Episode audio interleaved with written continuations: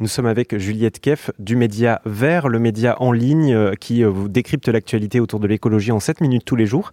Plusieurs questions pour vous Juliette, bonjour. Bonjour. Si on s'intéresse euh, maintenant aux, médias verts, est-ce que vous avez quelques exemples de sujets que vous avez récemment mis, mis à la une?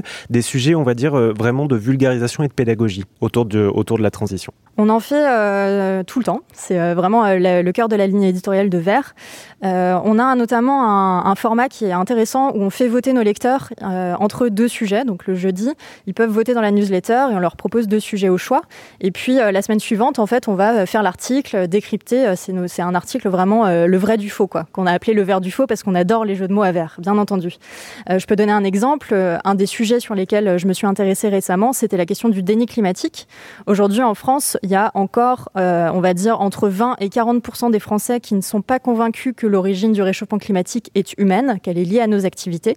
Donc, je me suis intéressée à ces différentes formes de déni et puis à euh, comment ça se propage dans la société, donc à travers les médias qui entretiennent une certaine forme de déni, et puis aussi à travers les réseaux sociaux, donc par exemple sur Twitter. Euh, comment est-ce que vous faites, vous, en tant que média engagé sur ces questions spécifiques, pour aller chercher les gens qui, à la base, ne s'y intéressent pas? Parce que c'est facile de parler à un public qui est concerné, qui se sent concerné, et plus difficile d'aller chercher les autres. C'est vraiment tout l'enjeu, et c'est très difficile.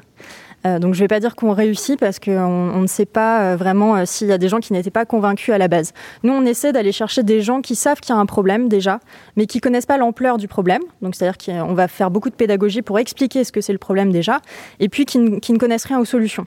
Euh, aux vraies solutions. Je ne parle pas des bonnes nouvelles, mais vraiment des solutions qui nous permettraient d'aller vers un monde euh, plus sobre, un monde où on sort effectivement euh, d'une publicité massive, d'une surconsommation massive qui, c'est les scientifiques qui le disent, hein, c'est pas moi, qui détruit la planète. Donc comment est-ce qu'on en sort? Voilà, tout ça, c'est des sujets qu'on adresse bien entendu.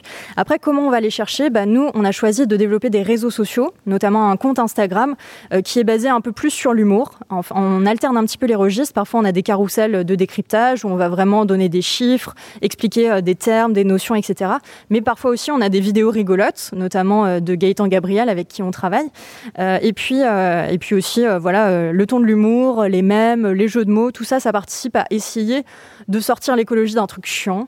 tout le monde en a marre, voilà, de ce traitement juste, les rapports du GIEC, etc. C'est aussi, bah, en fait, ça concerne notre vie quotidienne. C'est aussi les trucs fun, c'est aussi les émotions.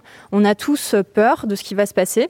Mais cette peur, on peut en faire quelque chose de politique. Et en tant que journaliste, on s'intéresse à la manière dont certaines personnes, justement, transforment euh, cette peur, cette anxiété en euh, bah, quelque chose de, de, durable, de collectif, porteur de solutions, de fun, en fait. Juste une question plus personnelle, Juliette. Qu'est-ce qui fait que dans votre parcours, dans votre formation de journaliste, vous avez décidé de traiter uniquement ces questions-là? À la base, j'étais pas journaliste. Moi, je faisais de l'enquête euh, sociale dans les entreprises pour le compte des euh, syndicats et des comités d'entreprise. Et je me suis rendu compte que quand je m'intéressais en fait euh, à des secteurs comme celui du plastique, hein, j'ai enquêté par exemple sur Coca-Cola. Bah, en fait, la question sociale, la question de l'emploi, de voilà quelles sont les compétences dont les ouvriers ont besoin. En fait, c'était extrêmement connecté à la question environnementale. Et à titre personnel, je me suis demandé si c'était possible de continuer à défendre l'emploi dans des secteurs très polluants. Et ça me posait un cas de conscience personnelle. Donc j'ai arrêté ce travail et je me suis tournée effectivement vers l'écriture, qui était ma passion personnelle. Et j'ai eu l'opportunité de créer ce média euh, avec euh, Louis Espargilière, qui lui était déjà journaliste à la base. Voilà, ce qui fait que maintenant on a euh, une petite équipe de journalistes professionnels qui travaillent à l'écriture de ce média au quotidien. Et ce média, c'est le média vert dont on vient de parler sur euh, RZN Radio. Si on veut le suivre, ce média, si on veut s'abonner à votre newsletter, on fait comment? Sur les réseaux sociaux, c'est vers le média. Et euh, sur le site internet, c'est vert.eco. L'inscription à la newsletter est gratuite et vous saurez tout de l'actu euh, du vivant et du climat en 7 minutes par jour. Merci beaucoup, Juliette. Merci à toi.